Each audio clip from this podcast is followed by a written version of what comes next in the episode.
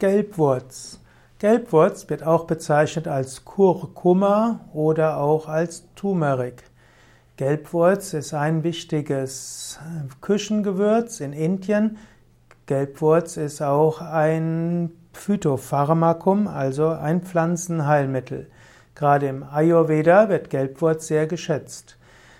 Kurkuma, Gelbwurz, ist also zunächst mal ein Küchengewürz. Das gibt dem Speisen eine gelbe Farbe und hilft auch dem Aromatisieren des Essens.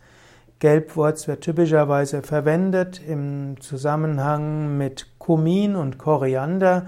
Eine einfache Würzmischung zum Beispiel ist ein Teelöffel Koriander, ein Teelöffel Kumin, einen halben Teelöffel Kurkuma und ein halber Teelöffel oder ein Viertel Teelöffel Cayennepfeffer. All das zusammen ist eine schöne, einfache Gewürzmischung, die du ohne Schwierigkeiten nutzen kannst. Wichtig ist allerdings, dass der Gelbwurzanteil nicht zu hoch ist. Etwas Gelbwurz färbt die Speisen gelb und gibt eine, einen angenehmen Geschmack. Nur Gelbwurz sollte niemals der Alleingeschmack sein. Gelbwurz hilft mehr, andere Geschmäcker zu harmonisieren oder eine größere Tiefe zu geben.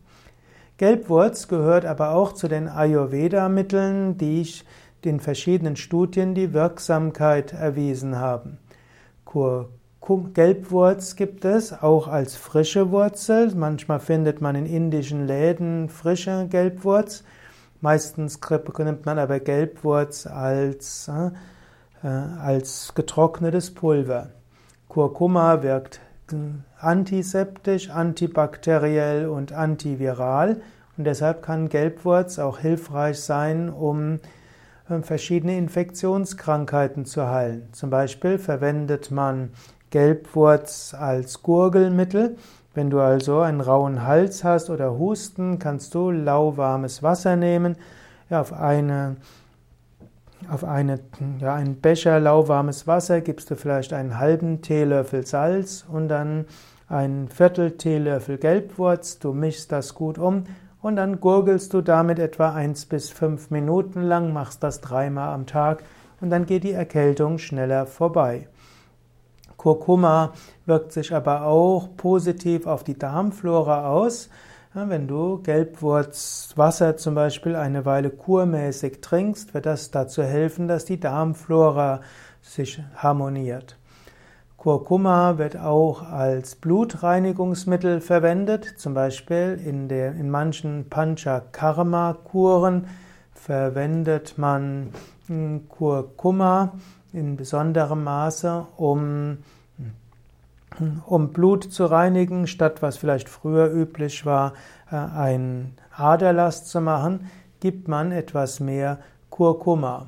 Es gibt zum Beispiel auch Kurkuma angewendet gegen Müdigkeit und so kann man zum Beispiel einen Teelöffel Kurkuma mit einem Teelöffel Agavendicksaft und einen halben Teelöffel Kokosnuss vermischen und dann das zu sich nehmen. Das hilft gegen Erschöpfung und soll sogar hilfreich sein gegen Anämie. Gelbwurz kann man auch verwenden, um auch für die Haut, zum Beispiel bei bestimmten Ekzemen, Insektenstichen und Herpes und anderen Hautproblemen, kann man Kokosnussöl oder Kokosöl mit Gelbwurz mischen und dann als Pasta auf die Haut auftragen.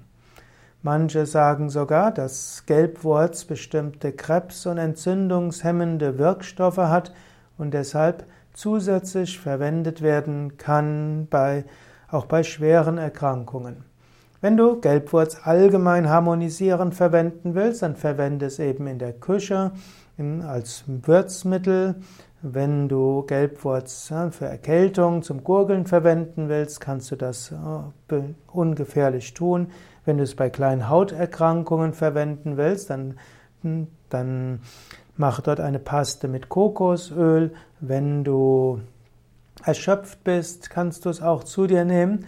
Wenn du Gelbwurz zur Heilung von schweren Erkrankungen verwenden willst, dann frage einen Ayurveda-Arzt, Heilpraktiker oder Naturarzt.